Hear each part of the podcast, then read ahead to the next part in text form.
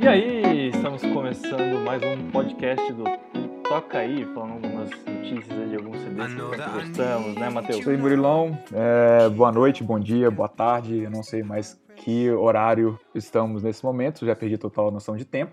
É, mas é isso aí, vamos falar um pouco de música que, cara, é um assunto que quem não gosta, não é mesmo? É... E assim, a gente, tem a gente acha que a gente tem muita coisa para falar, muita coisa a acrescentar nesse, nesse assunto. É um assunto que é, nos é muito caro, vamos dizer assim, né? A gente gosta bastante. E, e é, é, pouco isso. explorado, né? É. Eu acho que tão, são tantos assim, é amor, é revolução, é redescobrimento. E eu acho que só escutando, assim, em três minutos, você acaba explorando um pouco, né? De tudo aquilo que a música tem para entregar para quem tá ali. É, é uma coisa que a gente comenta, né? Assim, eu não sei se todas as pessoas são assim, mas pelo que eu vejo, não. Para mim é difícil eu escutar um álbum, assim, quando eu, principalmente o primeiro contato, eu tá fazendo outras coisas, né? Então, assim, normalmente é um tipo da coisa que você tem que fazer, parar e, e ficar focado naquilo. Tanto que, assim, no trabalho eu nem curtia muito trabalhar ouvindo música que eu acabava me distraindo, sabe? É o tipo da coisa que, sei lá, a música tem tanta informação, né? E realmente a gente não, não explora tanto como deveria, né? Com certeza, até para trazer para cá assim, alguns CDs, alguns pensamentos, é, é, exaustivo como a gente explora o CD. Uhum. Sabe, a gente busca, vai atrás de algumas informações. Cara, você nem prestando atenção, você consegue extrair tudo da música. De jeito nenhum. Você consegue ver nenhum. a parte instrumental, uhum. a letra, tudo mais. Você escuta duas, três, quatro vezes para absorver muito bem o que ela tem. É, ainda mais os artistas que a gente está tentando trazer aqui, que, que não só os de hoje, né? A gente pretende trazer todas as vezes que a gente for fazer esse podcast, mas que são caras que investem bastante nisso, assim, né? Tem, tem uma complexidade ali. É claro também, né? nem toda música é feita para isso, né? Tem música que é só feita para distrair, tá tudo bem. A gente não tá falando não quer aqui diminuir Sim. nada, não. É justamente para você não pensar nisso, mas o que a gente pretende trazer aqui é analisar mais a fundo, né? Do, a, a, parte artística mesmo do cara e tudo que ele pensou ali. Alguns artistas trabalham, pensam tanto nos detalhes e às vezes deve ser meio frustrante para eles até. O, o, ouvinte dele ali, o fã, não, não presta atenção em tudo que ele pôs ali. Ou então, às vezes, é até legal pra ele também. Ah, lá, lá, eu coloquei e ninguém percebeu. Não sei se eles fazem isso. Mas...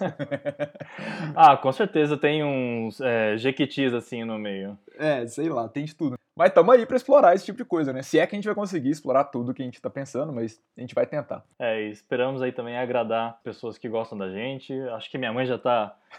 já consegui agradar, mas vamos tentar agradar mais algumas outras pessoas, né? Como amigos. É, e se conseguir ver. agradar algum fã de alguns desses artistas que vão passar por aqui, melhor ainda, vai ser incrível. É, mãe, conto com você. Vó, minha avó, eu tenho certeza que vai ouvir mais que minha mãe, então já temos duas ouvintes aí, com certeza.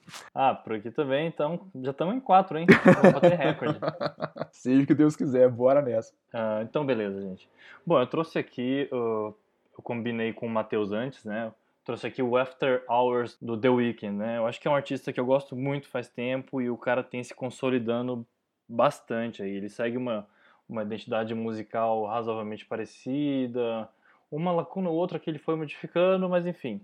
Agora ele chegou no sexto álbum, né? É um sexto meio entre aspas, que o último foi meio que um, um, um single e tava meio fora de contexto. Eu acho que ele não conseguiu muito construir aquele lá, né? Diferente do, do Starboy, que é muito, muito bom. Sim, é legal você falar dessa consistência. Bom, pra gente, pra explicar, eu não tinha escutado ainda, então fui escutar por causa do, do podcast que o Murilo passou. Pra, pra ter uma reação, assim, um pouco mais... Um cara que escutou bastante e analisou bastante, um que teve uma impressão mais fresca, né? De ter escutado pouco. Eu escutei uma vez só, escutei essa semana. E sobre o Starboy e o, e o Cara, impressionante como a consistência do cara foi mantida. É muito consistente os dois. É realmente. Eu fiquei impressionado com isso, sabe? Como que ele mantém a qualidade e, e mantém uma característica dele sem ser repetitivo, né? Sim, sim. É, eu acho que tem um outro exemplo de banda que para mim amadurece sem mudar o estilo é o é Kings of Leon, mas enfim. Eu acho que, mas eu começaria destacando, cara, nesse álbum que com certeza o Abel, que é o, o cantor, né, o nome do, do cara mesmo, ele faltou todas as aulas do ProErd na escola. Simplesmente. Cara, ele se entrega de um jeito assim para todas as drogas e os prazeres mais fáceis da cidade possível, assim. Bobear, o cara é cheio de grana e tá fumando crack na esquina. Cara, não duvido. Acho que você vê isso na música e você vê isso no, nas entrevistas que ele dá, enfim. É, ele não esconde, né? Ele não tá nem aí. Bom, bom pra ele, tá Realmente vivo, não. tá aí, tá fazendo música, tá dando certo. Ele- ele é podemos dizer que tá dando certo. Bom, é, ele é um pouco que nem você, né, Matheus? Ah, Ainda bem que essa certeza. quarentena tá segurando você, né? Poxa, cara, eu essa quarentena tá sendo pra mim como se fosse uma desintoxicação. Não, falou o Murilo. Tô mas brincando. beleza, Então, vamos... Tô brincando, viu, gente? O Matheus, Matheus é um cara certinho, concentrado, maravilhoso. É claro. Nunca, nunca fiz nada de errado na vida. Não, mais, mais só cervejinha mesmo, né? E nem isso eu tô bebendo tanto, cara, falando em quarentena, assim. Eu, eu tô, tô sendo daquelas pessoas que não tá. Tem gente que tá indo, né? Tomando uma garrafa de cerveja, Uhum. aliás, uma caixa de cerveja por dia, ou uma garrafa de vinho por dia. Eu tô até de não, boa. não tô- conheço tô essas tranquilo. pessoas. Ah, quem será, não né? conheço. Um sujeito que tá passando quarentena em Ribeirão Preto, perde algumas cervejas, assim, É, ruins. Eu não gosto muito. talvez. E de vez em quando aparecem as Ah. promoções. Mas você compra só, assim, é pra não jogar dinheiro fora, né? Você não pode É, tem passar. que aproveitar, né? promo- Promoção, são negócios, é oportunidade. Acima de 200 reais não pagava frete, né, cara? Aí tinha que aproveitar. Então vamos fazer Mas- chegar a 200 reais. Era o mínimo, É o né? mínimo. Mas, Mas é só cerveja, mas, né? Não é nada assim. Eu acho que você não tá nessa de, de entrar no crack ainda não, né? Não sei como é que tá aí, assim, da última vez que eu tinha conversado com você, você tá só na cerveja, Ah, né? não, tô sei. tranquilo. É, tam- Tô tranquilo, tô tranquilo. E eu acho que, cara, essa promoção, essa promoção tá até durando bastante, viu? Ah, conhecendo o Em outros histórico, tempos ela ia bem mais rápido.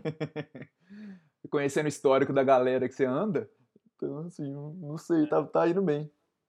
As amizades não ajudam, né? Mas vamos lá. É, então, não, é um, um enredo muito, muito difícil, assim, pensar num cara que ele busca os prazeres mais fáceis, mais rápidos.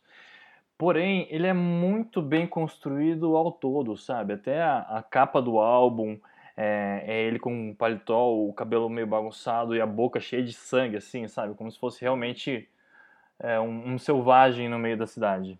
Mas o, o que me chamou mais atenção, cara, especialmente no começo, assim, é, eu até queria entender melhor com você, que você estudou mais sobre o álbum, assim, a história, cara, que você me falou por alto, mas ele me pareceu estar muito, muito angustiado, assim, né, no começo, especialmente, com, com o fato dele ter sido um babaca com, com a mulher, né, com a mulher dele, parecia, assim, com, com uma amante dele. E ele tava se sentindo muito culpado, né? E eu, assim, eu fiquei muito. Isso me, me marcou muito ouvindo assim, a agonia do cara, né? Aham. no- na letra e na música, enfim. E e ele se sent... Sim, tem- e é a culpa, né? Eu acho que o, o que mais me, me marcou foi, foi ouvir esse lamento, essa culpa que ele estava sentindo. Sei lá, você consegue falar um pouco mais como é que foi essa história, se tem o que que foi baseado. é, a gente sabe que ele tem aí vários romances com algumas famosas, inclusive, né? Mas Uhum, foi, claro. foi em algum, foi algum caso desse. Eu fiquei assim até curioso para saber se foi baseado em história real, se que, que se foi só um personagem ou Aham, Eu não tenho essa informação, assim, se teve, se te- tem um nome para para essa pessoa para quem ele se declara em alguns momentos, né? Inclusive, até vou chegar lá no, no Blinding Light sobre uma, uma hipótese bem interessante, né? Que a música também é meio que uma declaração. Mas é, eu, eu acho que o CD ele passa muito por oscilação, sabe? Uma oscilação bem de quem usa drogas mesmo. É, não, é total. O cara, o cara ele tá lá e de repente parece que ele tá sóbrio e aí ele não tá se sentindo bem e aí ele usa uma droga e aí fica muito bom, mas aí bate bad vibes É, é o ciclo e aí ele mesmo, fica né? muito oscilando sobre isso. É, eu, eu vi algumas entrevistas falando que ele até tava bem é, separado, assim, separado que eu digo muito solitário, mais em casa, em, em algum tempo aí antes do disco, né? Tá- Parece que tava trabalhando muito, enfim. O que ele fazia dentro de casa já é mais difícil a gente saber, né? Se ele tava dando festa ou de fato trabalhando. Sim, pelas músicas eu acho que com certeza é, é festa, né? Mas É, não sabemos não- não podemos o quanto que é afirmar. um, um- É, não sabemos se é um personagem do The Weeknd ou se é ele mesmo e naquela festa e naquela casa acontece de tudo, né? É, assim, cara, todo personagem tem um pouco do autor, né? Assim, vamos dizer, ah, o personagem só não tem nada a ver. Não, não dá pra falar que não tem nada a ver. Pode ser que ele não tenha feito as coisas que o cara fez, mas é. Alguma coisa tá ali, né? É algum sentimento que ele teve, ele, eu- no mínimo, assim, uma vontade que ele tinha, sei lá, qualquer coisa do tipo, né? Acho difícil ser só vontade, viu? Ele fala de drogas nesse álbum com tanta propriedade, rapaz. Mas o que você falou sobre, sobre essa oscilação é muito forte no álbum, você percebe, assim, é muito claro essa montanha-russa que ele vai passando, né? É, tem umas músicas muito depressivas e muito isso, muito, com um sentimento de agonia muito forte, e outros, assim, de total êxtase, né? Total, uou, Uhum. muito louco. E É, os clipes também tem isso. Tipo, cara, todos os clipes do álbum tem algum momento que, tipo, para e a câmera começa a girar e distorcer e, brrr, e tem um efeito sonoro. Tipo, cara. a amor de experiência é muito louca. assim. É uma experiência completa, né? Aham. É, falando um pouco da música, cara, eu acho que o CD ele passa por, por um pop, o pop, né, o pop tradicional. Ele passa por um R&B bem pegado, bem acelerado, assim. Eu acho que até ele fica num limite tênue entre um R&B e, e um trap, sabe? Começa a usar sin- sintetizador na voz e tal. Ah, tem umas músicas que tem uma pegada mais eletrônica, Tem, tem bastante. como é o como é o caso de Hardest to Love, é, Too Late. O que mais muda, acho que no álbum todo, são as batidas. Acho que a batida diz muito a época em que a música faz referência, sabe? Tem umas batidas bem clássicas, bem típicas, bem cara anos 80, e outras batidas bem modernas. E eu acho que isso é o que mais varia no, no álbum. É uma coisa que eu ia comentar mesmo, assim, tinha uma pegada bem, bem retrô, assim, né, que você for ver. É, em algumas músicas dava, dava pra notar, assim. É, inclusive, ele tem aquela semelhança é, inegável com o Michael Jackson, que depois que ele fez aquela música com o Daft Punk, né?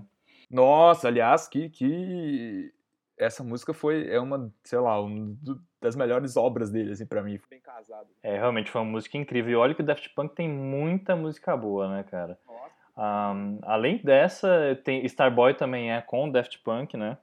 Então, cara, a gente tem que venerar qualquer coisa que entre em contato com o Daft Punk. seja O porteiro, o pet deles. Eu venero o pet do Daft Punk. Aquela, aquele grupo ali é surreal.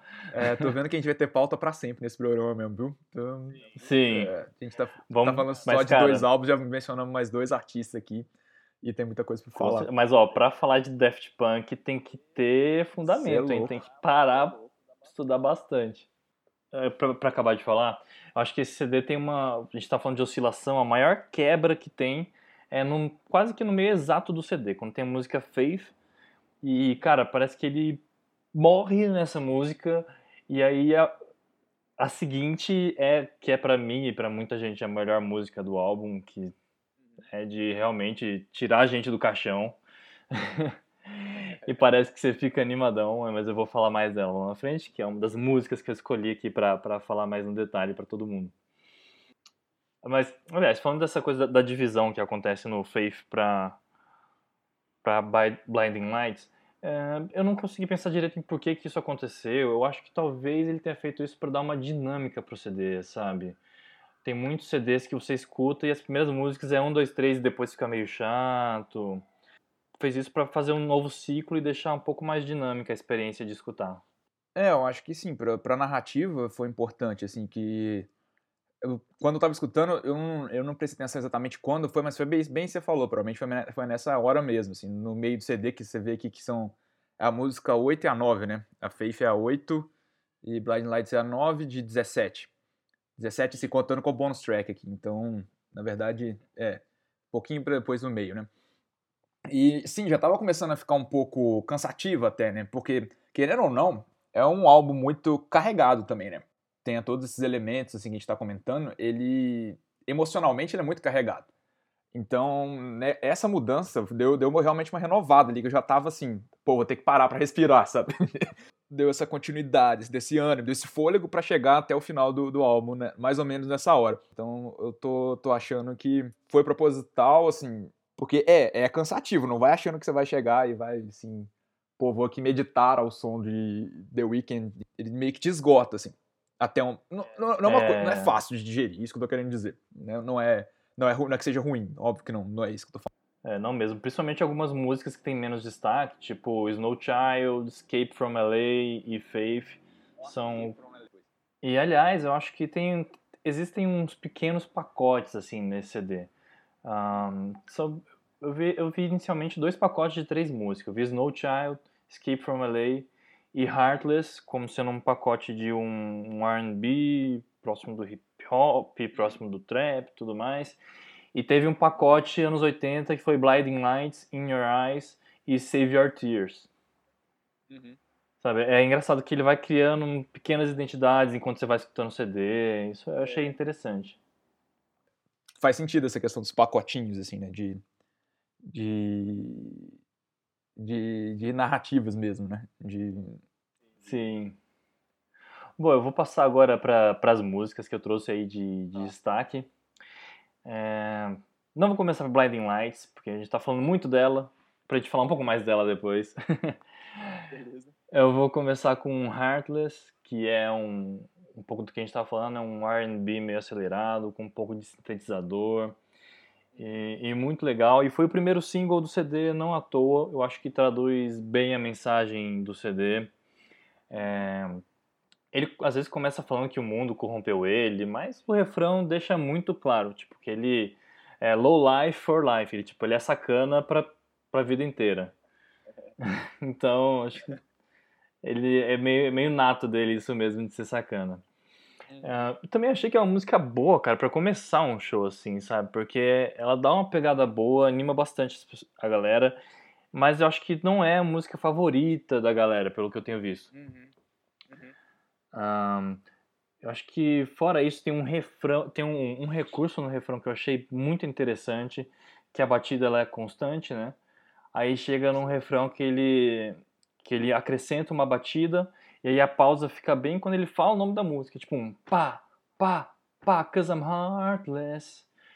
Achei bem legal isso para ressaltar bem o, o nome da música mesmo e para ficar aquele grudezinho que é, é importante para um artista é, pop. Não, né? É dar o destaque, né? Destaque para a música que seria sei lá, para vender, né, para um single, você tem que você tem que destacar, né? E e faz sentido, né? Assim, que tá falando que ele é sem coração mesmo, assim, é, eu sou esse cara, tipo, é, e né, dá esse destaque tanto comercial quanto emocional pra coisa, né? Uh, bom, vamos escutar ela? Vamos lá.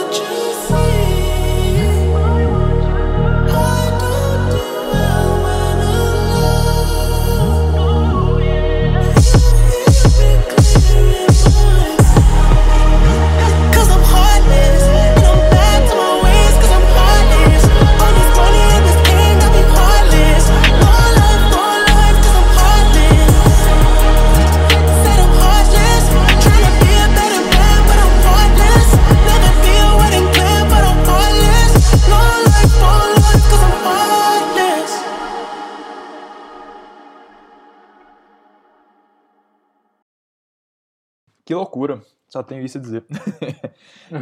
Sim. Que vídeo que maluco, cara. É, outra, acho que outra coisa que eu esqueci de pontuar é que a gente tava falando aí de, de trap, se é um trap ou se é um R&B. E nesse, nessa música ele cita uma, talvez seja a maior obra de, de trap, que é o Metro Boomin do Travis Scott, né? Então, uma referência aí, né? Assume a referência, né? Que é uma grande obra mesmo. Eu queria comentar disso, assim, ele, essa cena dele ele lambendo sapo, assim, né? É aquilo que a gente tava falando, que ele tá. Mano, ele quer se jogar mesmo e tá nem aí, quer usar de tudo e aí dá uma bad trip nele ali. É, é a música, né? Como que ela sincroniza com aquilo. E é aquilo que eu tava dizendo, assim, você vê que o clipe tá mostrando uma coisa, né? Que é ele lá, loucão, né? Mas você vê que ali por dentro, né? A música, o que ela tá dizendo é assim. É ele sofrendo de como ele por mais que ele, ele tenha tem dinheiro, tem grana e tá chovendo mulher pra, na, pra ele, ele tá falando que ah, tudo isso foi causado né, pela, pela minha dor e pelo dinheiro, me o dinheiro me deixou assim, a dor me deixou assim também. Assim, eu, como que uma coisa tá dizendo uma coisa e a outra tá outra, né? Dentro você tá quebrado, né? Você tá... Eu acho que, que manter ele razoável ali, conseguindo sorrir ainda e se divertir e com uma energia boa são as drogas. Se não fossem as drogas, com certeza não seria uma música alegre nem essa, nem outras do CD. É, mostra mesmo, escancara, assim, como essa dualidade, né, do álbum, assim, da, da, do sofrimento e do, da loucura, né, do como que ele tá, tá loucão, mas tá sofrendo. Bom, seguindo já pra próxima música, às vezes você vai falando, eu quero adiantar até meu cara, vou falar disso das próximas músicas e tudo mais. Esse Matheus vai ficar querendo roubar os Pô, conteúdos. Cara, é, é, a gente vai se empolgando aqui, aí, enfim. Mas enfim, agora eu vou pra, pra cereja do bolo, que é Blinding Lights. Que, cara, uau, que música. É, é tão boa que o Major Laser tentou fazer uma, uma remixagem e não ficou boa. E os caras são muito competentes. Quer dizer, não é que não ficou boa, não ficou tão boa quanto a original. É, é, é um negócio que assim, a gente pode falar mais disso ou não, mas é, eu acho complicado você fazer remix de música e ainda passar aquilo que o artista quis passar, né? Então, é, é, aquilo, se você tá, tá fazendo só pra, ah, vou ser um DJ aqui, vou tocar numa festa, quero só, não tô preocupado com a mensagem tanto, mas tô preocupado mais com... Tudo bem, você não precisa ser um sambo fazendo cover de Sunday Bloody Sunday, mas também você não precisa se preocupar tanto com Pô, que... sacanagem. é, é, assim, né, você tem os extremos, você não precisa preocupar, mas também não precisa ir em certos lugares, eu acho, assim, né, não... vamos dar o um exemplo do extremo. Mas você tem aí uma curva, né, que você pode cair no meio aí, que você não precisa se preocupar tanto com a mensagem da música. É, sim, sim. Às vezes ela serve para um propósito diferente, né? Enfim. É, eu acho que o remix genérico, ele realmente ele acaba distanciando um pouco a parte melódica do sentido é. semântico é. da música uhum. mesmo. Uh, mas continuando, cara, eu, essa música ela é incrível porque tem um teclado muito vibrante, e uma batida bem marcante, assim, lembra grandes hits dos anos 80, tipo como Maniac, como Take On Me e tudo mais, super animada. É, eu achei muito interessante também que tanto a voz quanto o teclado ele tem uma reverberação assim você vai escutar no detalhe o som ele dura muito tempo de cada sílaba então ao mesmo tempo que é dançante se você entrar na, nessa onda dessa reverberação, você consegue viajar enquanto dança, assim, é muito legal mesmo.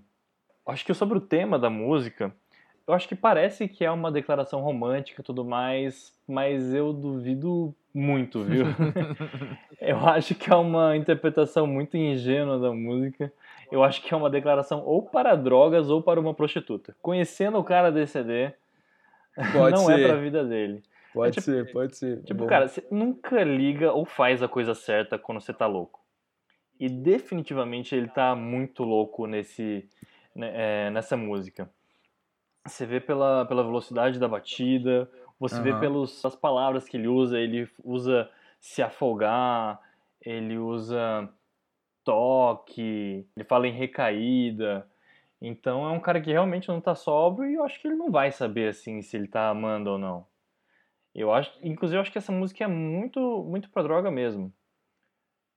Que ele precisa do, do toque dela. É, ele precisa daquela sensação, né? Ele precisa daquele. Não é nem questão de sentimento, é ele precisa da sensação, né? Que é diferente do, as duas coisas, assim. É, inclusive ele fala que não consegue dormir sem, sem ela, né? Tá, tá. Um, é, é, ele, ele usa palavras bem ambíguas, assim, né, pra fazer uma declaração. Mas se você analisar bem o discurso. Ah, eu realmente não acredito que seja uma declaração. Uh, por essa questão da interpretação, o clipe também não passa isso. É, tem uma mulher, mas ela é total coadjuvante assim, no clipe. É, ele tá mais apanhando de segurança, dançando no meio da avenida. Tipo, cara. Louco. Né? Não, não, não, é. Desconectado da realidade, total. É, mas assim, fora essa mensagem, não, fique, não fiquem tristes e tudo mais. Bota música e dança, que ela é muito, muito, muito boa mesmo.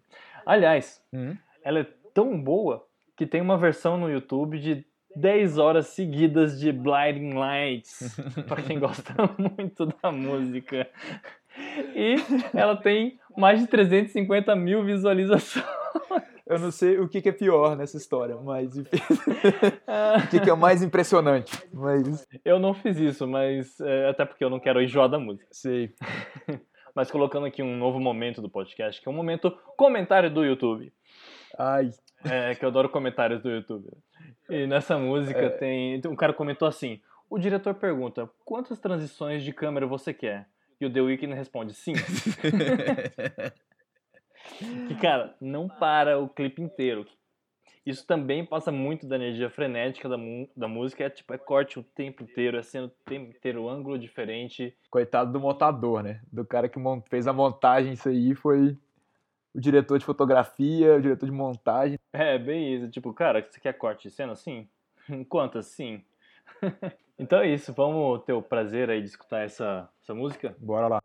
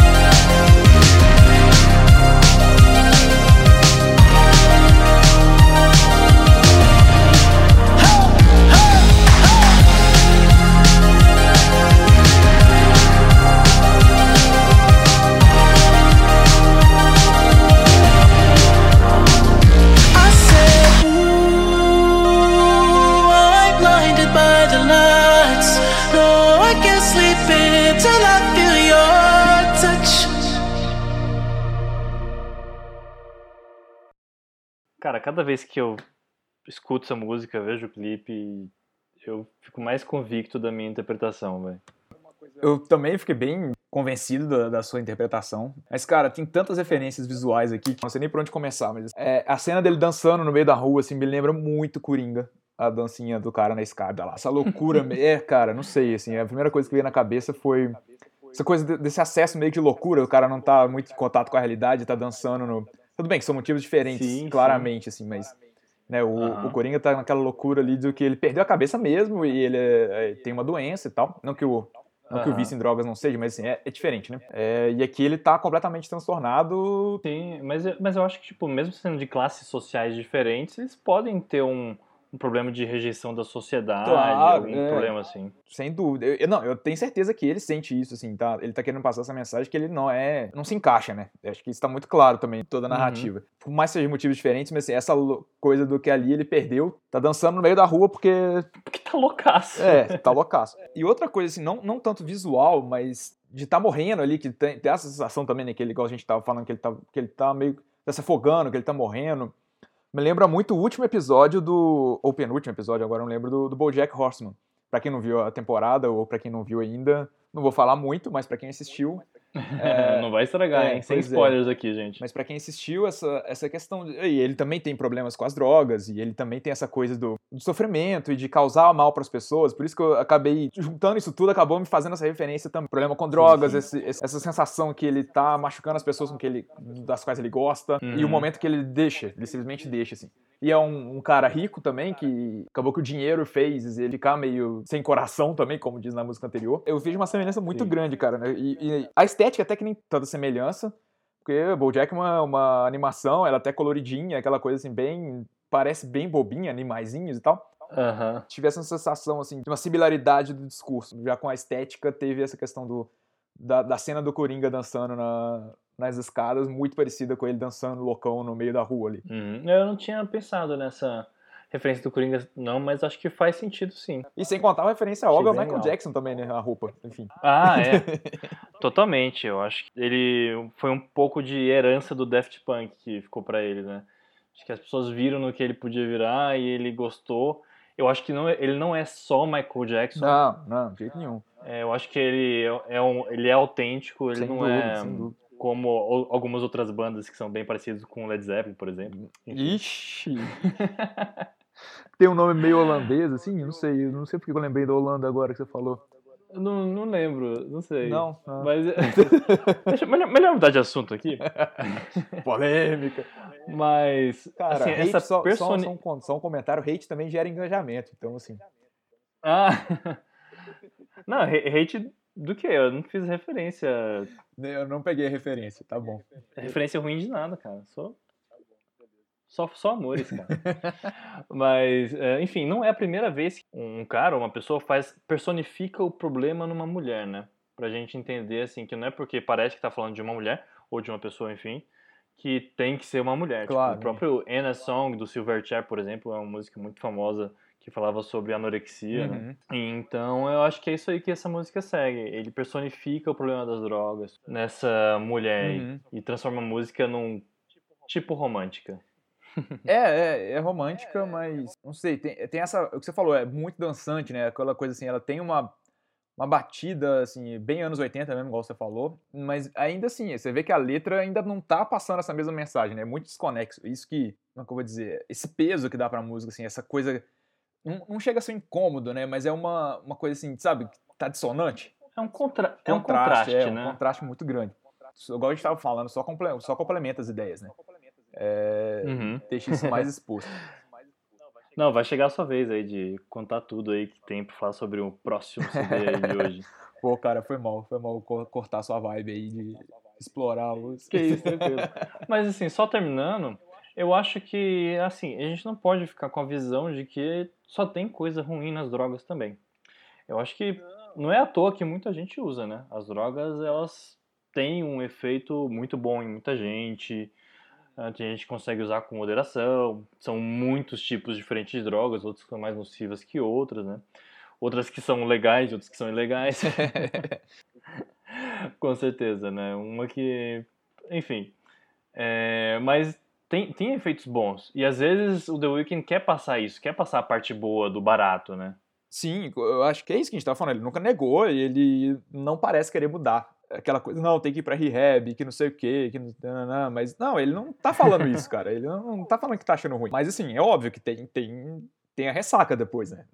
isso até com álcool, que é uma droga legalizada, assim, a gente sabe que se a gente exagerar, no outro dia, ainda mais assim, pra... Não vai ser legal. Você me conhece, assim, e tal, depois que a gente passou dos 25, especialmente quando a gente chega nos 30... É... Não, você foi depois que você passou dos 16, né? 17 anos foi a primeira ressaca do Matheus, pra quem não sabe. Uhum. Eu nem bebia quando. É, você também nem bebia quando você tinha 18 anos, enfim. Mas. Vamos, pa... vamos parar de inventar fake news aí. Mas. Pra decepção dos meus amigos. é... Eu não sei o que é pior, se é expor que a gente não bebia até 20 anos de idade ou se é expor que a gente inventar fake news que a gente tava de ressaca já aos 16. Mas. um pouco, um dos, pouco dois. dos dois. Mas é assim, minhas ressacas hoje em dia duram 48 horas. Tem as ressacas, tem, enfim. Mas eu não reclamo do momento que eu tava bêbado. Por mais que eu tenha uma ressaca de 48 horas. Tem a parte ruim tem a parte boa. Não vamos aqui pagar de fazer juízo de valor. Não, não é isso, não é essa a mensagem, né? Nem que ele quer passar, nem que a gente quer passar aqui. Se... É, verdade. Bom, é isso, foi uma puta música. Vou pro meu último destaque aí do CD, né? Tem outras músicas que gostei muito, muito, muito. É, mas a gente tá com. Vai começar pelo menos com essa regrinha de três músicas, uhum. né, Matheus? Bora lá, né? A última é In Your Eyes. Eu achei muito, muito legal essa música. Essa é a música mais parecida com o Michael Jackson. Ele dá até aquelas respiradas assim, enquanto tipo, ah! bem a cara dele enquanto canta tal. Cara, é muito, muito parecido mesmo.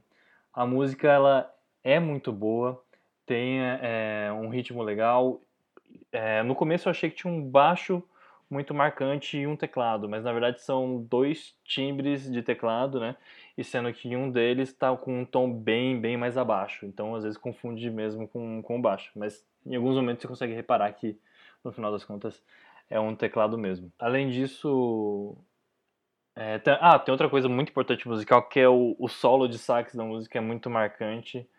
É uma coisa muito brega de motel assim, mas entra muito bem e quando você entra na música fica melhor ainda. É bem, bem legal. Bem cafona americano. Se fosse no Brasil, cara, seria um, um sax tipo psirico da vida, entendeu? Mas é demais. É, o enredo ele fala de um cara que persegue uma mulher, né, e fica cobrando dela, quase como se estivesse cobrando dela, né, porque ele sabe dos podres da mulher ou de um cara, na verdade. Ele não tem essa descrição de, de gênero mas ele fica cobrando, ele, ele sabe do podre daquela pessoa. Ele fica seguindo ela e insistindo que ele sabe o que ela fez no verão passado. tipo isso. o clipe segue bastante isso. É um cara perseguindo uma mulher tudo mais. Uhum. Mas eu não vou me aprofundar no clipe, porque é um clipe muito, muito legal e o final é muito, muito bom. Mas é, acho que assim, sobre o enredo dessa música, eu acho que ele quer dizer mais sobre o The Weeknd do que sobre sobre o lírico do que sobre a outra pessoa. Porque fala sobre tipo uma conduta completamente tóxica do cara em relação ao próximo, sabe? Ele tá super mal, ele tá super fragilizado, novamente ele tá usando muitas drogas. E, e isso reflete também no comportamento dele. Quer dizer, esse comportamento que não é saudável de ficar é, insistindo em lembrar das pessoas a parte ruim delas, tudo mais. É, é que eu tava te falando, assim, que eu tive a sensação que ele que ele reconhece isso, né? Que ele é um babaca, né? Que, é, não tem sensação, ele fala isso o tempo todo. E que esse, esses comportamentos são tóxicos, né? Ele reconhece nisso neles. O personagem fala sobre isso muito abertamente. Sim, a gente não vai colocar outras músicas, mas uh, tem Save Your Tears e uma mais no começo, Too Late também. Vamos lá então. Ah, então é isso, vamos pôr. Acho que tá bom. Você não viu, espero que você goste.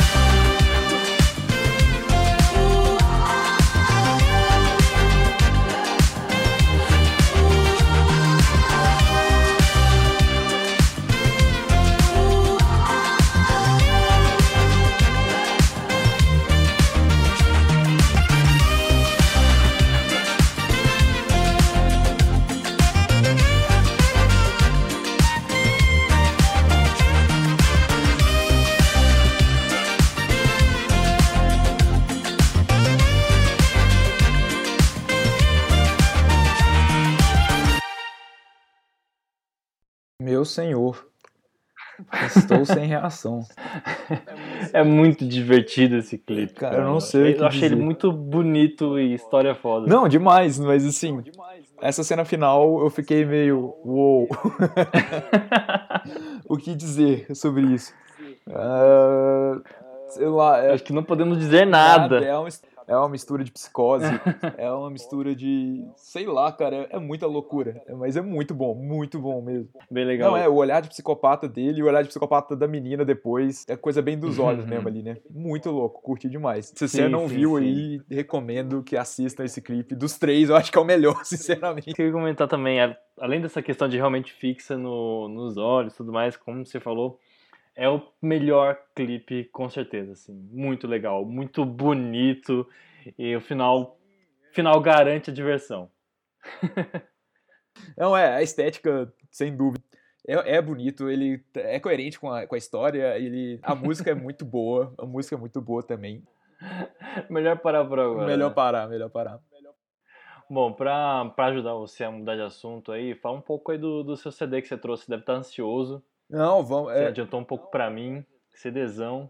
vamos lá, né? Vai ser bom porque é um CD leve, é um álbum leve, ele é divertido, ele é um pouco, sei lá, tem, tem essa pegada mais quase de conto de fadas. Trouxe o Pretty Odd, do Panic! at the Disco. É um disco um pouco mais antigo, ele já tá aí fazendo os seus 12 anos. É o segundo disco da banda, que foi logo depois daquele sucesso estrondoso deles lá com né, o I, I Fever You Can Swear Out, é, que tem que tem esses, aquelas músicas que a gente conhece bem diferente, assim, né, A Right Things No Tragedy, é, Lines, The Most Fun, A Girl Can Have Without Having Her Clothes Off, que marcaram bastante eles, assim, mas é aquela coisa bem da época, assim, um emo meio indie, aquela coisa assim. Já o Pretty Odd, eles demoraram três anos pra sair, pra gravarem depois, assim, embora eles tenham gravado em pouco tempo, eles gravaram em questão de meses, Caramba. mas eles, é, é, eles demoraram bastante pra voltar a gravar. assim. E é um disco completamente fora do, do que é e o que desagradou muito os fãs da banda na época. E por isso que eu, eu trouxe ele justamente por eu achar que ele é bastante subestimado, não só pelos fãs, mas pela crítica no geral. assim. Obviamente ele tem bastante influência e já vamos colocar isso logo de cara. Tem muita influência assim do- dos Beatles e do, dos Beach Boys. Inegável. É, assim, inegável, não tenho o que discutir.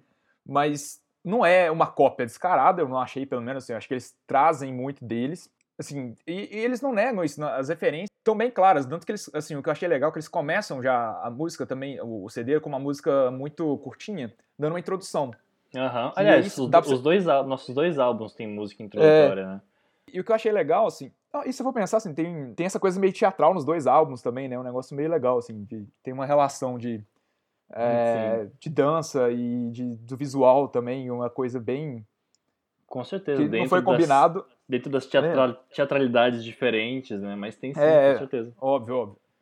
Não foi nada combinado, mas é, acabou que casou, assim. Mas é, é uma referência também, mas é, por exemplo, aqui eles já falam na primeira música, ah, desculpa aí, a gente demorou e tal. Mas meio que não se preocupem que a gente é, ainda é a gente. Quando você faz uma referência ao Sgt. Peppers, que é o- exatamente o contrário que o Sgt. Peppers fala, né? Que eles já começam introduzindo falando, olha, nós não somos os Beatles, nós somos o Sgt. Pepper's Lonely Hearts Club Band. Assim, Caraca. você vê que eles, eles têm essa referência, assim. não- eles não estão negando logo de cara. Eles estão falando, ó, a gente demorou, a gente é o mesmo, mas a gente mudou.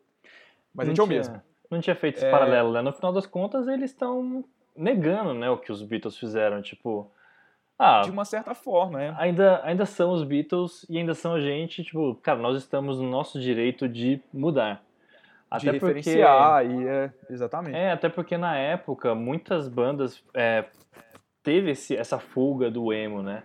É, o My Uhum. Chemical Romance, Fall Out Boy e outras bandas foram procurando outras referências. Todos eles. E alguns foram naquela coisa mais crua, aquela coisa bem indie. E eles, eles buscaram. Eles não falam assim, quando você vai assistir entrevista, eles não falam, nossa, nós vamos escutar Beatles e vamos escrever uma releitura deles. Não.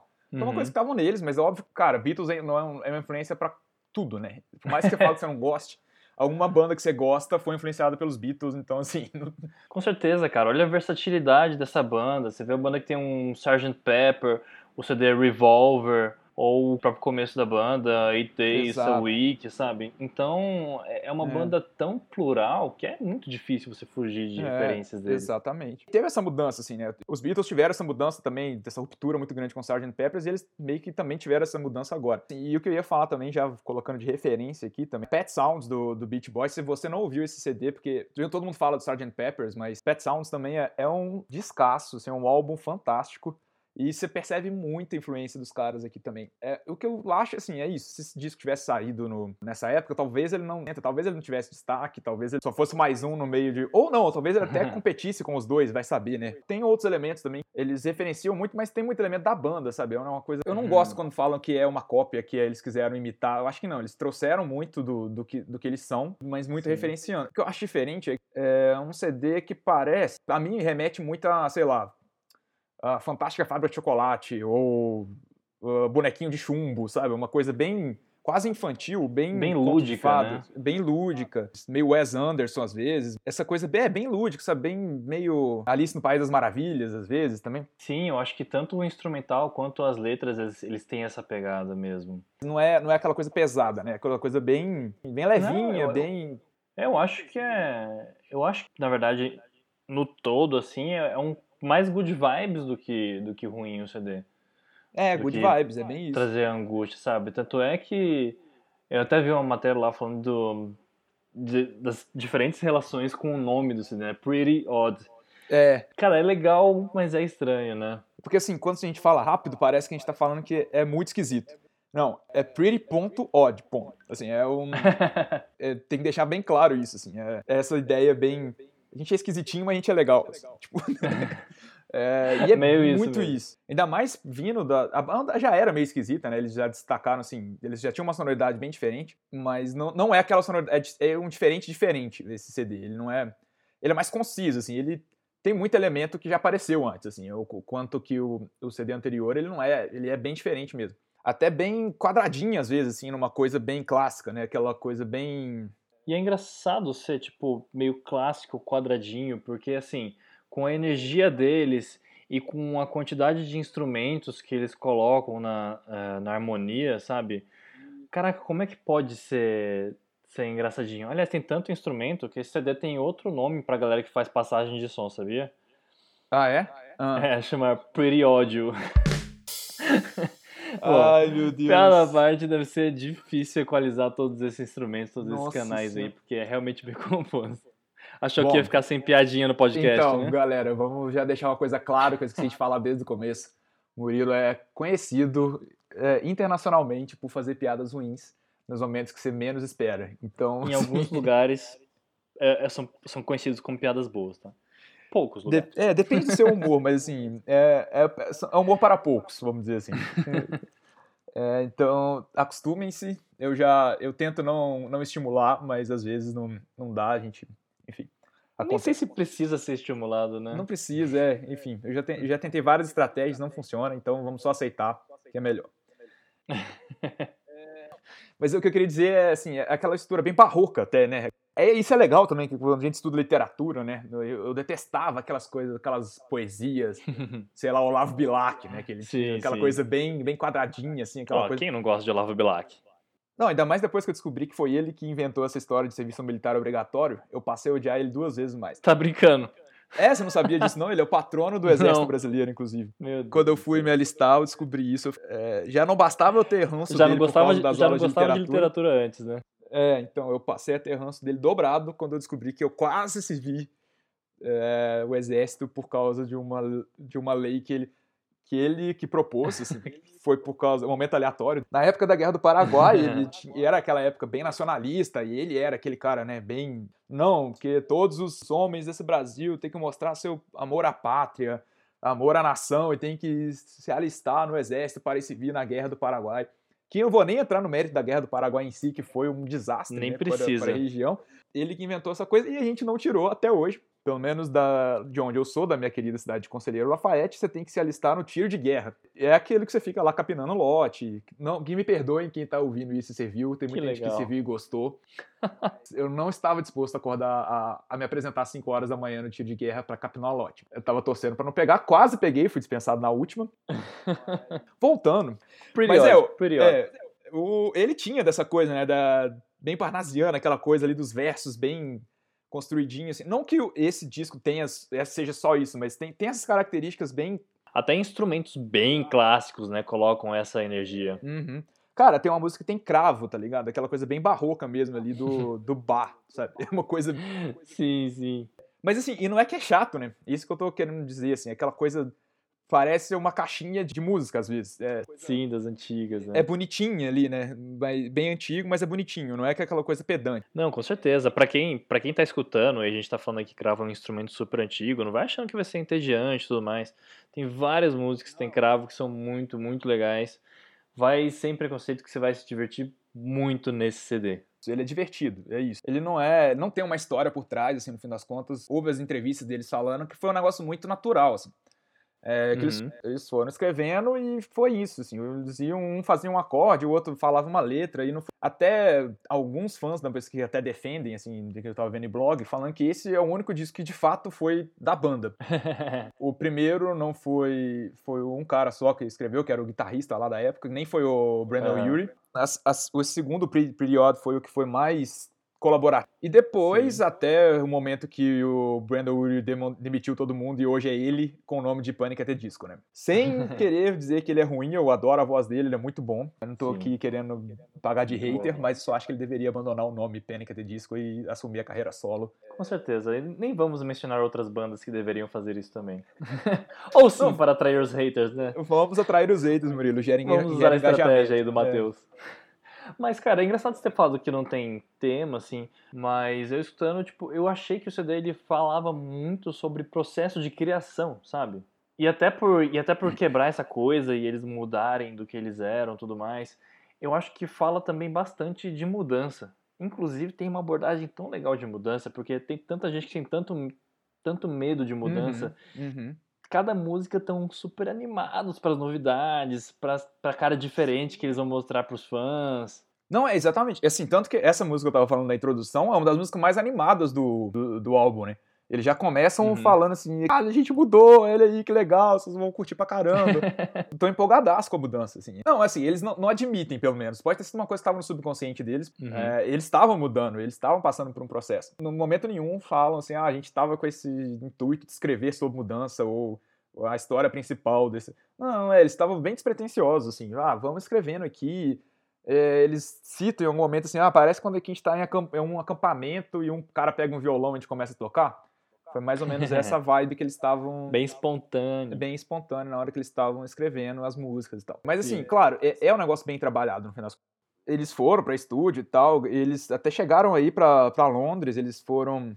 é, Bom, eu sei que pra gravar mesmo, eles foram pra um rancho no meio do, do estado de Nevada e ficaram lá um tempo, assim, escrevendo e levaram os instrumentos, assim. Que massa. E depois é, eles tinham, já tinham essa ideia e os outros instrumentos, tipo os metais, os, as cordas, foram colocados, de- foram gravados depois em estúdio, né? E foi essa coisa bem tam- colaborativa. Ao contrário do, do disco anterior e ao contrário do, do que veio a ser pela frente, assim. E esse é um dos motivos também que a, galera especula que não, não tem né, muito falado, porque muitos fãs também pegaram essa coisa do, do Brandon Urie, que é assim, ah, ele que é o cara da banda e esse CD, esse disco ele nem gosta tanto assim, porque ele teve que meio que dividir, não foi só ele. Que é isso, super não parece isso pelas músicas. E aí meio que caiu no esquecimento, tanto que ele, quando toca, ele toca só uma música do álbum, que é Nine in the Afternoon, que eu vou falar sobre ela, que nem, nem sempre é uma coisa que ele faz nos shows deles. Ele, ele também meio que deletou da vida dele, Essa música? todo, o álbum todo. Que isso, cara. Por isso eu quis trazer esse, esse álbum aqui pra dar esse reconhecimento que ele merece, na minha opinião. Eu acho muito bom. Bom, vou falar que é o melhor da banda porque é o único que é a banda toda de verdade. Vamos aqui causar polêmicas. Gente, eu gosto, eu gosto do resto também, tá? Não tô. Olha só. Não vão me xingar no Twitter depois. Não, gente, vamos xingar Twitter não. Xinga na, na line do Matheus, tá? Na minha não. Tô tranquilo. Sou amores. Eu tô discordando, inclusive, aqui. Eu tô aqui só ouvindo pra não. É uma boa estratégia, vai. Mas é, é isso. Ah. Falando, falando das músicas, assim, eu já comentei do, da primeira que tá falando isso, do, né, dessa empolgação deles de estar tá vindo pra cá, começando um álbum novo e já falando: olha, a gente não precisa se preocupar que a gente ainda é a gente. E daí eles já caem em Sim. Nine in the Afternoon. É engraçado que a primeira música que eu vi desse álbum foi Nine in the Afternoon, mas foi uma versão acústica que eles fizeram e tem também um clipe dela em acústica. Que é super que assim, também. engraçado. É bem legal, assim. Aí é bem levinha, assim, porque você ouviu, você viu a versão do álbum, né, do single, ela é super cheia de instrumentos e aquela coisa All You Need Is Love, assim, cheio de trompete. É. Eu ouvi a primeira vez foi essa versão acústica. Cara, é uma coisa que você me conhece, sabe que eu adoro Kombi. E eles estão num- numa Kombi tocando violão e dirigindo pela- pelos Estados Unidos afora, assim. É bem, bem, bem legalzinho, assim. Aí, ó, legal. Ah, agora eu sei porque você escolheu É. essa música. Não, e aí que tá. É, eu vi isso aí, tava lançamento do álbum e tal, eu falei, legal e tal. Não dei, não dei mais bola pra aquilo. Eu lembro que foi numas férias, eu tinha acabado de entrar na faculdade. Depois de um tempo só que um amigo meu veio me falar desse álbum. E era uma época que eu tava muito. Tava muito ouvindo Beatles e, e tal. E ele falou, cara, escuta esse álbum e tal, que é muito bom. Caraca. Aí, eu, pô, Pânico é ter disco, assim, sério, que ele tá. Eu, sabe, eu nem me liguei na hora que eu, que eu tinha visto, ouvido essa música e assistido esse clipe. Aham. Ah, tá, você vai ouvir. atrapalhar meus super Beatles aqui É, pra eu colocar. Panic! at the Disco. Exato, eu fiquei meio até com preconceito. Assim, Assim, vou ouvir já que ele tá falando. Daí o jogo, ó, muito louco e tal, bem, bem legal. Não, mas é importante falar isso, cara, porque muita gente deve- pode estar escutando esse podcast, espero que mais do que cinco, e também com esse preconceito, tipo, cara, Panic! at the Disco com referência de Beatles deve ser muito mediano, mas Não, não é, acreditem em mim. assim. Mas é, foi a primeira reação que eu tive, assim, é, beleza, mas já que o cara tá falando, vamos. É, que a gente tava brincando, né? Ah, vamos ter, vamos escolher as três músicas. E eu brinquei que realmente, não, não, é, pra mim foi difícil escolher. Eu até agora, nesse momento, eu não escolhi as três, eu tenho cinco, assim, lis- Caraca, gosto de adrenalina esse Matheus. É um, é um disco que eu gosto de todas as músicas. É, ele é bem completo. É raro ter álbuns que eu gosto de todas as músicas. Até foi um- uma influência muito sua, você sabe disso, né, Murilo? Eu escutar Ah, agora mais isso. álbum. Eu nem escuto o álbum direito, para. Imagina. o Murilo é o tipo de pessoa, assim, que ele abominava a playlist. Eu acho que ele ainda abomina, mas ele, agora ele, ace- ele aceita. É socialmente aceito pra ele. Antes não era nem socialmente aceito. Não podia colocar playlists em festa, tinha que ser álbum. Fica a dica, gente, é muito bom. Cara, e não é ruim. Eu torci o nariz Murilo nessa época, mas eu entendo o argumento dele realmente. Óbvio, pra festa você pode fazer uma playlist, tá, gente? Não tem problema não. Mas você escutar o álbum é, é um ganho muito grande, assim. Sim, e, e, cara, Period, o que faça muito você gostar de todas as músicas é porque é um álbum muito contínuo. Além de ter de fato esse efeito de terminar uma música com um som e acabar e começar a próxima com o mesmo som, ele passa muito essa impressão do mesmo tom, mesmo timbre, seguindo, tudo mais. Não tem essa- muito uma quebra de, de identidade musical assim. Ele passa por um rock clássico, pega um pouco de um folk, mas é tudo muito próximo. A sonoridade dos instrumentos segue, tem, é bem linear. Sim, ele conta uma historinha, querendo ou não, assim. Vamos dizer, uma historinha bem infantil. E eles conseguiram colocar essa continuidade. É uma historinha mesmo, de, eh, sei lá, sabe quando você tá assim no circo e aí você sabe esses carnival de, que tem muito em filme americano? Tem um carrossel Uhum. lá, que tem as barraquinhas da galera ficar atacando a bolinha no, pra ganhar ursinho de pelúcia. Sim, sim. Então ele, ele mantém coerente a sonoridade, assim, apesar das letras não necessariamente falar disso, né? É, parece muito mesmo que você tá passando esses parques, cara. Não é? é? Tem bem essa impressão quando eu escuto. Então, não é aquele disco super introspectivo, complexo, que você vai ter que mergulhar nele. Acho que até foi um bom contraponto pro álbum que você trouxe, Murilo, que ele é super carregado, né? Esse não, esse já é aquela coisa assim, escuta um, depois escuta o outro pra você equilibrar as coisas. Tipo, Com- começa com After Hours e termina com Period pro seu dia terminar legal. é, é, você, você dá uma levantada no seu espírito depois com o Period. E aí a gente vai começar elevando o espírito com. Com que música aí? Eu não queria falar porque é óbvio, né? Mas tem que ser Nine in the Afternoon, porque, cara, é, é o single, é, o, é a música mais famosa. Eu vou com a versão clássica, né? Que é o, o clipe sem ser o acústico, sem ser o outro que eu, que eu tinha falado que eu escutei primeiro. Mas fica aí a dica pra vocês procurarem depois esse outro, que é bem bonitinho também. Pô, vou atrás sim, com certeza. E Nine in the Afternoon. Vamos lá, toca aí.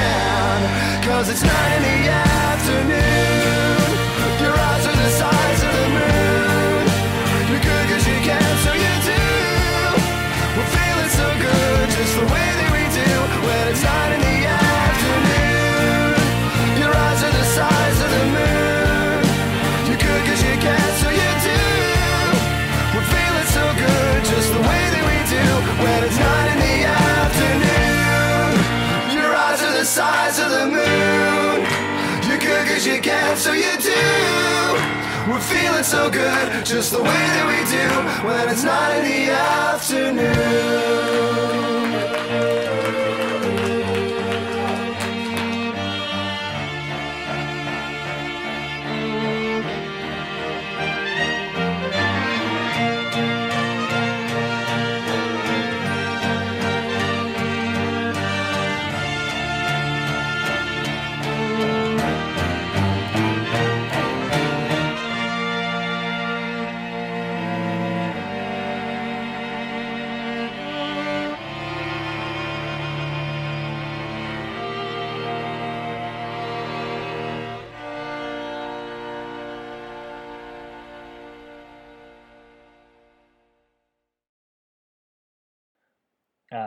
Muito legal. Muito louco, né? Bem. E, cara, se tu for Uhum. pensar, é aquilo que a gente tava comentando, né, do, do- do lado bom das drogas, assim, a parte legal, parece que ele, esse clipe tá falando um pouco disso, assim, né? A, a Sim. viagem, né, a hora que você tá ali, uou, muito louco, tendo, um, tendo uns sonhos muito da hora, assim, muito, uma sensação boa. Quando fala que os seus olhos estão do tamanho da lua, acho que isso quer dizer alguma coisa. Mas assim, nesse caso, acho que eles- os olhos estão do tamanho da lua porque eles estão muito animados, assim, eles não conseguem dormir de animação. É. Ah, uma coisa que eu queria comentar também, que é, é muito legal dessa música, ela fala um pouco de você perder também um pouco a noção do tempo, né? Tipo, nove da tarde, tem toda essa questão. Aliás, como assim nove da tarde? Pois é, porque assim, eles estão tão animados, eles estão tão assim, que eles meio que, que perderam a noção do tempo. Eles estão nessa Uhum. vibe boa que eles desassociaram assim, um pouco do, do que, que é que tá pegando. E a questão do ritmo, que eu, eu tava vendo uma análise dessa música que eu achei muito interessante, porque ela é toda um compasso 4x4. Então ela fica 1, 2, 3, 4, 1, 2, 3, 4. Beleza, mas no, no final ali do refrão, quando ele vai fazer aquela passagem, tan, tan, tan, tan, o esperado é você ter mais um- uma pausa ali, tan, tan, tan, tan, tan, tan, tan, tan, tan, taran. Só que não, eles já emendam. Então, assim, ele, nesse momento, eles transformam esse compasso num compasso terciário. Então, é 1, 2, 3, 4, 1, 2, 3, 4, 1, 2, 3, 1, 2, 3, 4. É um negócio bem assim. Ah, E isso te quebra essa expectativa e te mostra ah, como é que é essa perda de noção de tempo que eles estão nessa música, sabe? Eu uhum. achei essa jogada fantástica, assim, cara. Eu achei muito, eu não tinha percebido e quando eu vi, não consegui mais ouvir de outra maneira. Tá interligado aí com essa questão de meio que perder a noção de tempo, de tão empolgado que eles estão, assim. Tão felizes e tão feeling good, né? Igual eles falam. assim. Então eles perderam tempo do noção de estúdio e às vezes perderam tempo até no meio da música de animação. Perderam né? tempo, perderam. Pode crer, eu vi uma coisa diferente, mas é total isso. É isso, né? É, eles têm bem essa quebra, dá uma adiantada ali, eles pulam mesmo uma batida. Você tá, você tá esperando uma pausa, mas eles vão e já emendam, continua a pegada da, da música. né? Quem estiver ouvindo, for ouvir depois, presta atenção nessa, nessa passagem. E que você, percebe essa, pulada de batida, que é bem legal. E- Uhum. E, tá- tem muito a ver com o que eles estão dizendo na música. Sim, muito legal, fantástico. Da segunda música que eu vou falar, I Have Friends in, in Holy Space. É uma música curtinha, de menos de dois minutos, mas ela tem uma pegada, assim, ela, apesar de ser no ukulele, ela é bem. Você, es- parece que você tá escutando até na vitrola, assim. Então, não é nem vitrola, é, sei lá, gramofone quase. Tão antigo. Mas depois entra também os clarinetes. É, mas ela é bem animadinha, assim, bem, bem bonitinha. É, ela até termina, né, com esse som de vitrola, um som meio distante, assim. É, eles, é, eles passam essa ideia mesmo, né? Então, I Have Friends in Holy Spaces.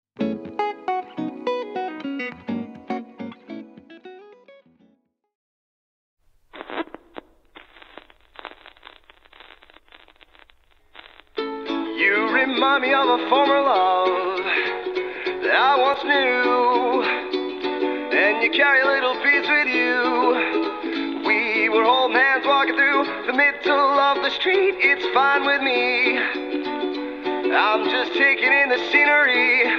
You remind me of a few of my famous friends. Well, that all depends what you qualify as friends. You remind me of a few of my famous friends. Well, that all depends what you qualify as friends. Take a chance, take your shoes off, dance in the rain.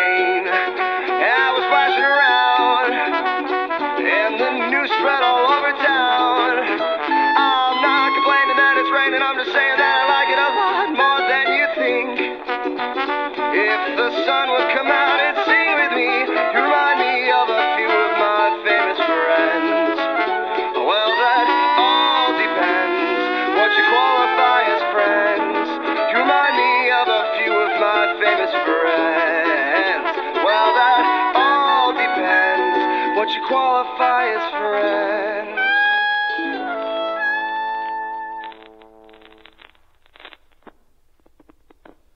Ah, que delícia, cara. Legal, né? Muito bonitinha essa música. Bem animadinha, assim. Sim. E eu acho legal que ele brinca muito com isso. Você consegue ver um casal dançando, assim, né? Aquelas musiquinhas, que aquela saia rodada, tipo Marilyn Monroe, sabe? Aquela coisa bem dançando na chuva. Aham, aquele filme, aquele filme desgastado. É, exatamente. Eu acho legal que ele brinca muito no- nos acordes, assim, você vê que são. que ele tá só com o ukulele ali, uma coisa bem simples. Ele fica fazendo essa- esses, sabe, esses descendo, quando ele fica mudando só as terças, assim, então ele vai passando pro menor, Sim. pro aumentado, assim, pra quinta, ele vai só brincando com isso, que dá essa dinâmica da música, né? São, ele- você vê isso muito, sei lá, Não, e essa dinâmica deixa a melodia da voz muito gostosa de se escutar, né, cara? É uma coisa que dá um sorrisinho. Isso, isso. Ele vai fazendo um, quase que uma segunda voz ali, com, brincando com esses acordes, de attachments dos acordes, né? Que você coloca sétima ou colocar uma, uma quinta, um, um aumentado, alguma só pra dar aquela Aham. dinâmica. Sim, eu acho que esse tipo de composição tem até uma carga meio cênica, Exatamente. sabe? Como se fosse um cinema mudo, tivesse essa musiquinha no fundo, e Isso. aí acontece aquela atrapalhada, e aí ele volta. Especialmente o clarinete e o trombone dão essa sensação de meio palhaçada, assim, meio, sei lá, os três patetas às vezes. E, e, ele, e você vê que os, os dois instrumentos, o clarinete e o trombone, eles vão pra cima e pra baixo também o tempo todo, né? Então eles vão subindo, descendo, não, não, não, dão uns agudos, aí eles descem, sobe a escala, desce a escala. E, e notas bem É, rápidas, eles têm, assim. eles fazem parte a parte odd do CD, né? Que às vezes o, Uhum. cule- o ukulele tá descendo, mas o clarinete sobe do nada assim, depois volta. E é como se tivessem. É é um movimento muito sinuoso e muito confortável de se escutar, cara. É muito engraçado. Aham. E é dançante também, né? Bem animado. É, Uhum, Eu acho que Total. dá uma levantada no espírito. Por fim, fiquei muito na dúvida, cara. Tem aqui várias que eu posso Acho que, falar. não, acho, que, acho que você não decidiu até agora. Não, eu decidi, mas eu só vou fazer uma menção honrosa aqui a duas, que é Another Downpour. Essa tem clipe também, ela, ela é uma musiquinha bem acústicazinha, assim, ela é mais quietinha, fala da lua, fala assim, do pôr da lua, vamos dizer assim, né? Ele tá falando sobre ela, quase que uma canção pra. E a outra chama The, Piano Knows Something I Don't Know. Também ela tem esses elementos também de flauta, do piano, e ele Caraca, eu tava escutando ela hoje, velho. E eu não lembro porquê, né? Eu não, não peguei as músicas pelo, pelo nome, depois eu comento um pouco, mas eu pensei, cara, essa música ela é um pouco, cara, do Matheus. É, então, é, é uma das que eu mais gosto, pra te, pra te falar a verdade. Bom, e eu toco flauta também, né? E ela tem uma, uma introduçãozinha de flauta ali que é fantástica. Olha esse flautista. Assim, né? Toco flauta é uma coisa meio. Eu sou aquele cara que é multi-instrumentista, não toca nada, toca tudo, mas não toca nada bem. Ah, olha a humildade aí. Mas o que eu queria. A música que eu queria tocar, She Had the World.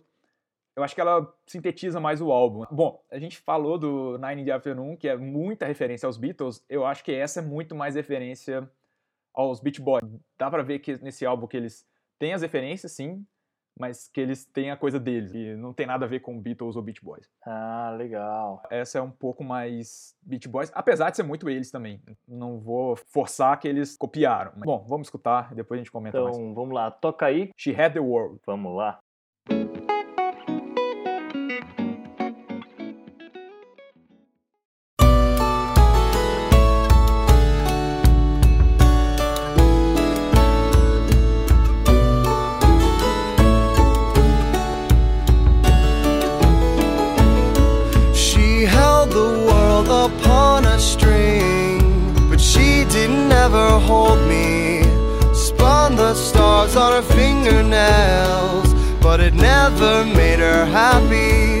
Cause she couldn't ever have me. She said she'd won the world at a carnival, but she could never win me. Cause she couldn't ever catch me. I, I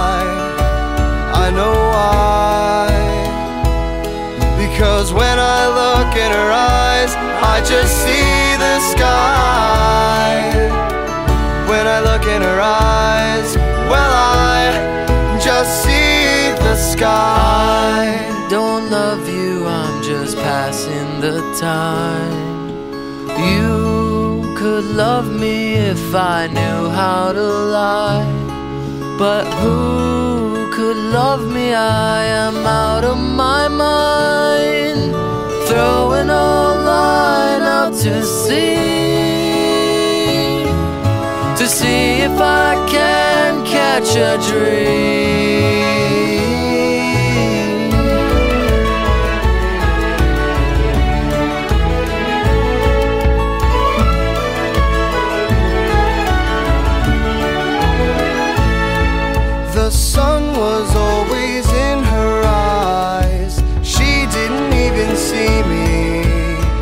That girl had so much love.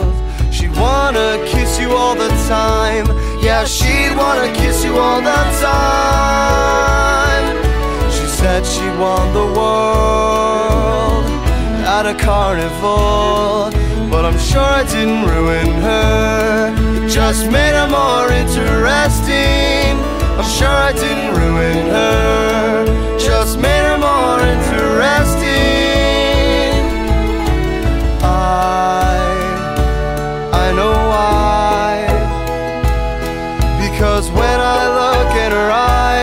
I just see the sky.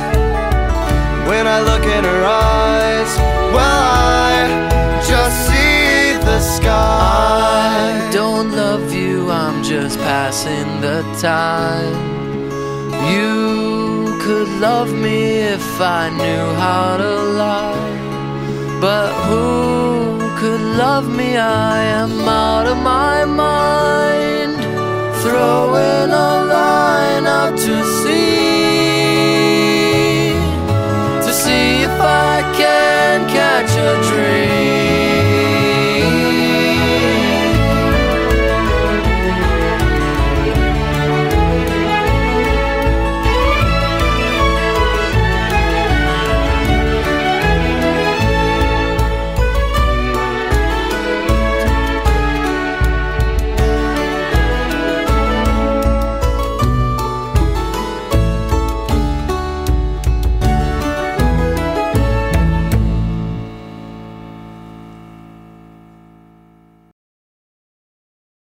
É isso, é uma musiquinha bem bonitinha, mais encerramento de filme mesmo, aquela coisa assim. Já é bem no final do álbum, inclusive. Você vê que ela tem todos os elementos que a gente comentou, né? Tem instrumentos, tem quarteto.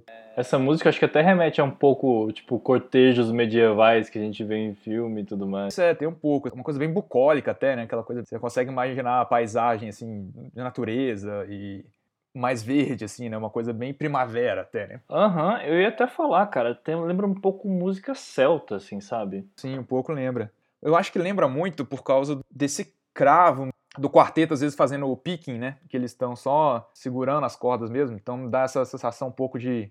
Outra coisa que eu esqueci de falar em todo, cara, é que eu acho que Panic! at the Disco é uma banda bem legal para quem quer praticar inglês, sabe? A dicção do vocalista, ela é muito boa, sabe? Às vezes você não consegue entender algumas palavras em outras músicas que você escuta. Com Panic! at the Disco, com esse vocal aí, é diferente. Você escuta muito bem a pronúncia das sílabas. Não tinha parado de pensar nisso, mas ele. É o que eu já te falei, né? Eu, eu acho ele fantástico, assim, um vocalista fantástico. Ele canta muito, a voz dele É é, sensacional. E você vê que ele tem aquela coisa da expansão muito Aham. forte. né? Eu não tinha reparado nisso, mas faz todo sentido você tá falando. Outra coisa que eu ia falar, cara, e a letra dessa música? Eu acho que cada voz faz personagens diferentes ou é a mesma pessoa falando? Não, eu tive a sensação de ser, serem dois personagens mesmo, eles vão Não dialogando. chega super romântico e fala que o céu está nos olhos tudo mais. E aí a outra pessoa, que acho que é o guitarrista, né? Ele já chega mais, mais emo, fala, não, não é bem assim, você não ia conseguir me amar se eu não mentisse. Você não gosta de mim de verdade. Eu não te amo, eu só tô passando tempo. É, essa, tipo, é bem assim, facada no coração. né? Tadinho, cara. Eu tava mal com borboletas na barriga durante a música inteira. Todo apaixonado. Não tava pronto pra esse fora. Não, não, não toque essa música pra sua namorada, não acho que é uma boa. Você tá, vai fazer um piquenique com ela, não é uma boa letra. Talvez você tirar a, a letra e tocar só instrumental, talvez fique legal. Olha né? só, gente, o Matheus dando dicas de paquera. Anotem isso. Cara, é, eu sou, eu sou bom em dar conselhos, sou bom pra segui-los. É só isso. é. É, façam o que eu digo, não façam o que eu faço. Mas é, me parece bem um diálogo e é bem contraditório mesmo, sabe? Essa coisa, né? Um tá super apaixonadinho, o outro tá lá. Tô só te enganando, eu só tô aqui matando tempo nessa quarentena.